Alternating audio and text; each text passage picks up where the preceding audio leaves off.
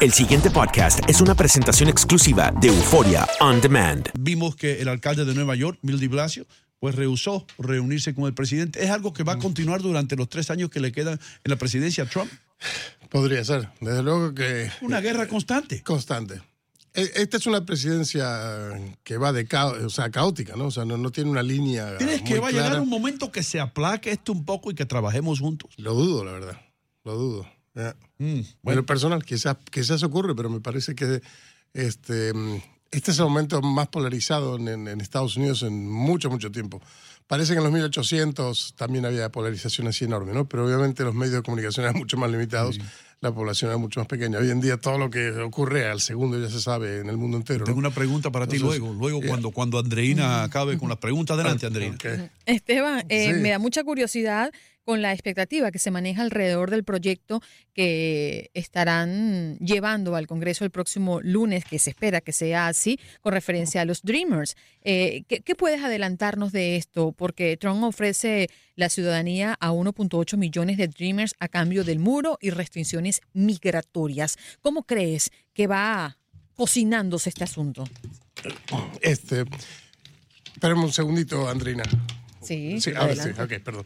Este, eh, hubo un Dile a Trump que se espere, que estás hablando con nosotros. Esteban. Exacto. Pero este, bueno, volviendo a tu tema, bueno, estamos todos esperando con ansiedad a ver qué es lo que se propone eh, eh, el lunes, ¿no? Este, mm, de luego que 1.8 millones de, de- de jóvenes que podrían tener la, la ciud- la ciudadanía en 10 a 12 años es una muy buena noticia.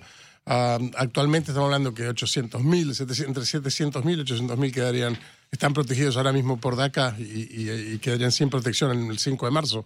Entonces, que haya esta, esta posibilidad de que haya 1.800.000 protegidos, pues es una muy buena noticia.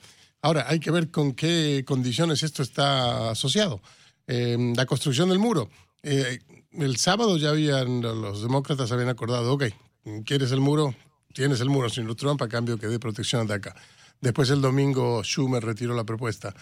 Entonces, pero los demócratas mostraron este, que estaban dispuestos a, aceptar el- la construcción del muro a cambio de la protección de los jóvenes. Entonces, vamos a ver qué ocurre el lunes. Pero este mm, no, no está claro. Como, como nada con Trump, porque dijo esto, pero honestamente mañana puede decir otra cosa, ¿no? Como ha demostrado eh, a, a lo largo de este año. Dice una cosa y después dice otra. O sea, no, no Sí. tienen mucha Lo consistencia. compartía ¿no? con Ino hace rato, es un tira y encoge permanente. Y los pobres Dreamers allí en el medio. En el medio, sí. Y hay muchas familias, mucha gente que está eh, con ansiedad. ¿no? Imagínate tú, Ino, si, si tú no supieras qué pasaría contigo después del 5 de marzo. Eh, yo estoy O sea, totalmente ¿no? de acuerdo que, que los jóvenes que han estado aquí, lo estaba diciendo esta mañana, que se queden aquí.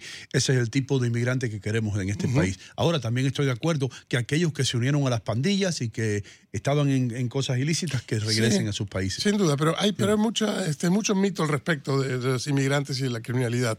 Eh, de hecho, se ha demostrado, hay muchos estudios que demuestran que el índice de criminalidad entre los inmigrantes es menor que la población en general. Ujú. Ok, pero, pero, pero sí los hay. Sí los hay. Pero- pero es que lo- también hay en la población en porque, general. Porque yo los he visto. Yo vivo en un área hispana. Y sí. a veces no me siento seguro. Yo quiero que esos que no me hacen sentir seguro que se vayan. Y los que están aquí, que son los Dreamers, que son lo que sea, aunque llegó ayer. Si hay un hombre que llegó ayer a este país y trabaja y mantiene su familia y va a la iglesia los domingos y es un, un- un ciudadano que aporta a este país, que se quede, aunque no sea Dreamer. ¿ok? Y los americanos que cometen crímenes, ¿Para dónde los vamos a mandar? No sé, pero ¿Dónde los vamos a pregunto, mandar? Vamos pregunto. para, vamos, mandamos para Argentina. dale. Con tu familia ya. de la Patagonia, que está despoblado. Este, no, pero, eh, eh, o sea, eh, sin duda, todo el mundo está en contra de la criminalidad, o sea, Sí. eso está claro. Pero de nuevo, se está, estigma- se está creando un estigma al, al inmigrante de que está relacionado al crimen cuando no es verdad. O sea, el, el inmigrante en sí es un ser trabajador y, y, y sí hay un, Sí. un, una un porcentaje de criminales entre los, entre los inmigrantes, como hay una población criminal Sí. dentro de la población general de Estados Unidos. Una de las preguntas, esta no venía al caso, pero sí te la quiero hacer. ¿Por qué es que, y- y personas que llaman aquí, por qué es que cuando un inmigrante o cuando cualquier persona, ocurre, cuando- a ti que tú estás en las noticias, cuando ocurre algo malo, de eso es lo que se habla. ¿Por qué no se habla nunca en las noticias de algo bueno, hermano? ¿Por qué no se habla de la persona que salvó a alguien que estaba debajo de un automóvil? ¿Por qué no se habla del mecánico que trabajó todo el fin de semana para que abuelita pueda ir a la iglesia? ¿Por qué ustedes, I'm sorry que te diga esto, siempre ponen las cosas malas en las noticias? Porque tú no ves nuestro noticiero, porque esas cosas sí se reflejan en nuestras noticias, absolutamente. Todos los miércoles, por ejemplo, aquí en este Noticias Novisión 41 tenemos un perfil de una organización sin fines de lucro que haga, ah, que ofrezca algún tipo de servicio a la comunidad eh, sin costo. Entonces es un se le está dando a conocer a las personas que tienen apoyo, que tienen acceso, y Yeah. es totalmente positivo. Y siempre estamos distintas eh, organizaciones cada miércoles. Eh, ¿Estás listo para la pregunta que te prometí que te A ver. tienen los cinturones de seguridad puestos? ver, dale, dale. Voy a decir. Y Yo, Oh, te, por Dios. yo te he Pero a a. Andreina no le diste chance de hacer preguntas. Pero No, bueno, pero está bien. No, no, a- adelante. a ahora tengo toda. mucha, Ok, ahora tengo dale. mucha curiosidad por saber cuál es la A pregunta y ahora sí no puedes contestarle a Trump. A ver. Eh, eh, tú has estado aquí, nos conocemos hace mucho tiempo, Ajá. pero tú has estado aquí. Yo me acuerdo que tú estabas de cierta manera criticando la reforma de impuestos, de, eh, de ley tributaria que tenía Yes. eh, Trump Ajá. y esto y lo otro. Sin embargo, eh, mira el periódico que yo estoy leyendo hoy.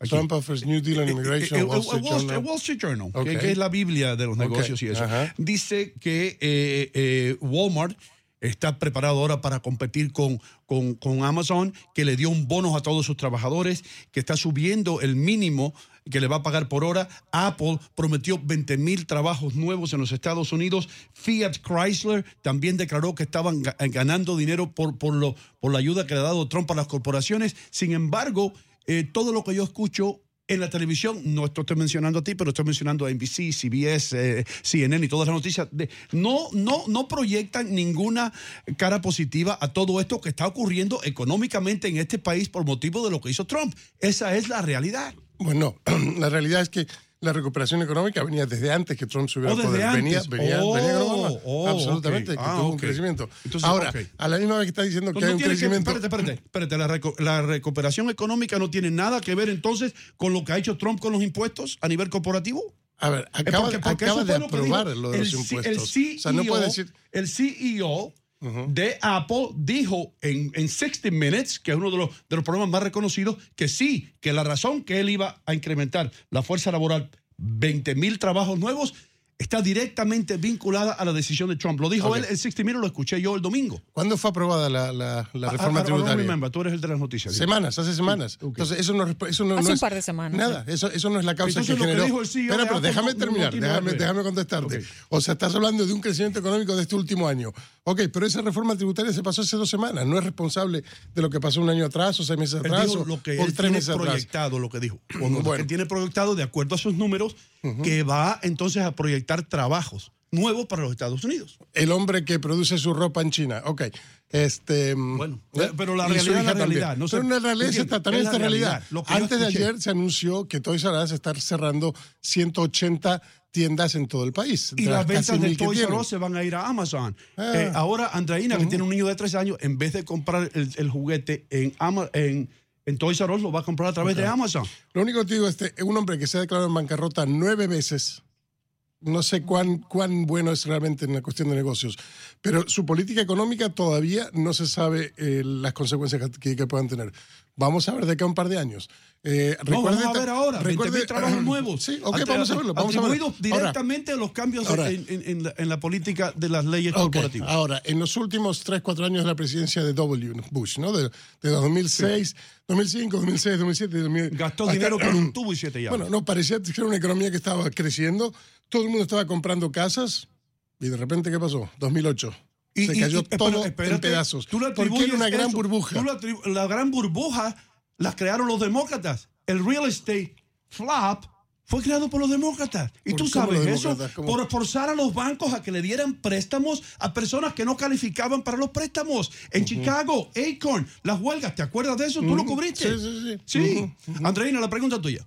Mm, bueno, nos- tenemos tiempo. Sí, yo- mi pregunta iba justamente a, a esas últimas declaraciones con referencia a- al mercado justo y recíproco del que habla Trump. Eh, mercados abiertos y libres, pero en términos justos y recíprocos. Un poco eh, lo que ustedes están hablando, la economía y de lo que está proponiendo él en estos días. Sí, va- va- hay que verlo, de nuevo. Creo que es todo muy reciente como para poder medirlo exactamente qué éxito ha tenido o está teniendo. Lo que está claro es que es una presidencia un poco caótica, que cambia continuamente de parecer y todavía falta tiempo para poder hacer un análisis completo de lo que es esta Además, presidencia. Esteban, tú lo dijiste muy claro. eh, eh, Trump no es nada predecible, la verdad. No lo es, no lo es, desde luego. Esteban Creste, usted y yo vemos las cosas diferentes, pero somos muy buenos amigos. que quede claro. Absolutamente, claro que, sí. quede Y claro me eso. encanta debatir contigo. El pasado podcast fue una presentación exclusiva de Euphoria On Demand. Para escuchar otros episodios de este y otros podcasts, visítanos en euphoriaondemand.com.